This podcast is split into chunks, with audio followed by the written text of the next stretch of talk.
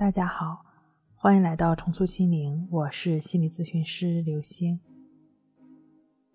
今天要分享的内容是：强迫症、抑郁症真正康复的人都很会带病生活。强迫抑郁的内核是神经交互作用下的情绪冲动，也可以看成是情绪过敏。在李洪福老师《战胜强迫症》一书中。对强迫症成因的解释是：思维刻板、纠结、多思多虑、细腻而又敏感、缺乏安全感、管道视野，在焦虑和恐惧的驱动下，不断的重复思考、检查、琢磨，达到自己以为的安心，又好像是在左手拨右手，到底是谁在支配谁呢？谁在强迫谁呢？首先啊，要认识自己。举一个简单的例子，开车技术不好的时候，如果要驾车出去，自然会避开高峰期。这就是了解自己的情况下做出的选择，也是有利于自己的。不然事故频发，自己和别人都免不了遭殃，钱包也跟着受罪。当你看到前面有辆车不断画龙，你会想到什么呢？可能是新手，可能是犯困了。也可能是喝多了或者嗑药了，总之是个危险的家伙。当你意识到他是一个这样的他的时候，会怎么样呢？找个时机赶紧超车呗。认识自己呀是修行，认识别人呢是防御。清楚的了解自己是怎么回事，才能不继续陷入到强迫性重复中，至少是不再被动的减入进去。抑郁，尤其是强迫的人。认识到自己不断的以高标准要求自己，哪怕是在自己病了、陷入到深深的强迫和抑郁中了，还在不断的高要求的拿着那些没病的健康的人的标准要求自己，甚至拿自己健康的时候一如既往的高标准着要求自己。当你看清你现在所有受的苦遭的罪都是来自高标准完美的规则的时候，当你意识到自己是这样的自己的时候，你也就理解为什么自己这么苦了，深受病痛折磨了。你能在自己范围内已经做到最好了，已经很不容易了。你已经在拼尽全力了，自己明明拼尽全力，却被自己视而不见，甚至嗤之以鼻，这不是苦上加苦吗？认识自己，理解自己，太重要了。第二个是，你所谓的忍受从来都不是忍受。还是拿开车来说，你正常行驶着，突然有车要加塞儿。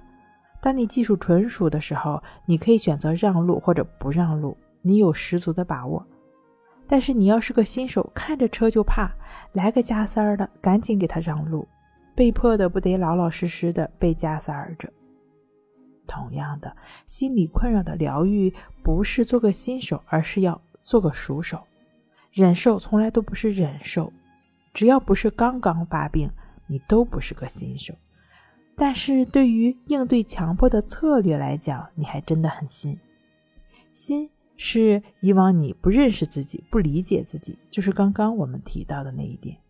而认识自己了，了解自己了，知道自己是怎么回事了，也就越来越明白那些强迫性的重复、违背自己的意愿和想法来自哪儿了。来自哪儿呢？来自情绪驱动下的反应。这就是要忍受的，但此忍受非彼忍受。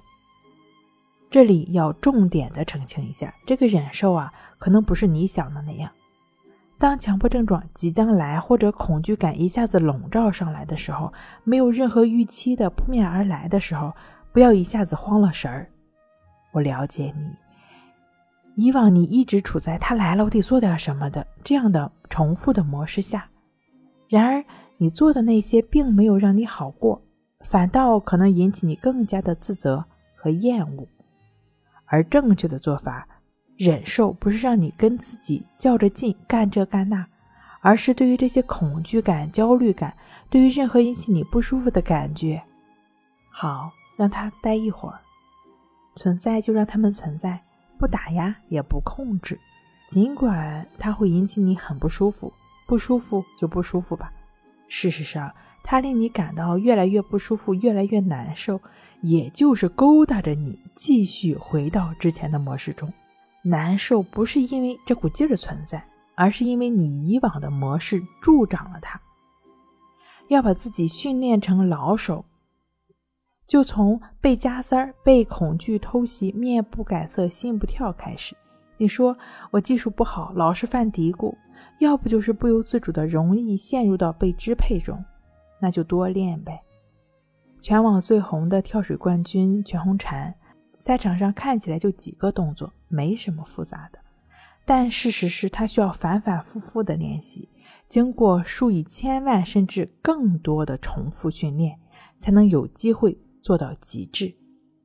掌控身体，训练身体是这样；掌控内心，训练内心也是这样。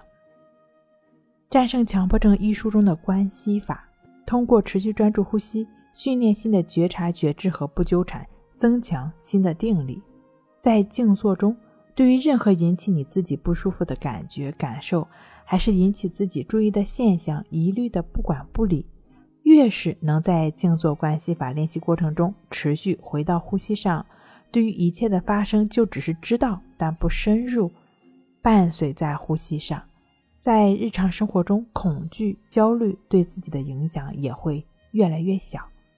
你再也不会怕他们，因为你通过持续的训练已经成了老师傅。好了。今天跟您分享到这儿，那我们下期再见。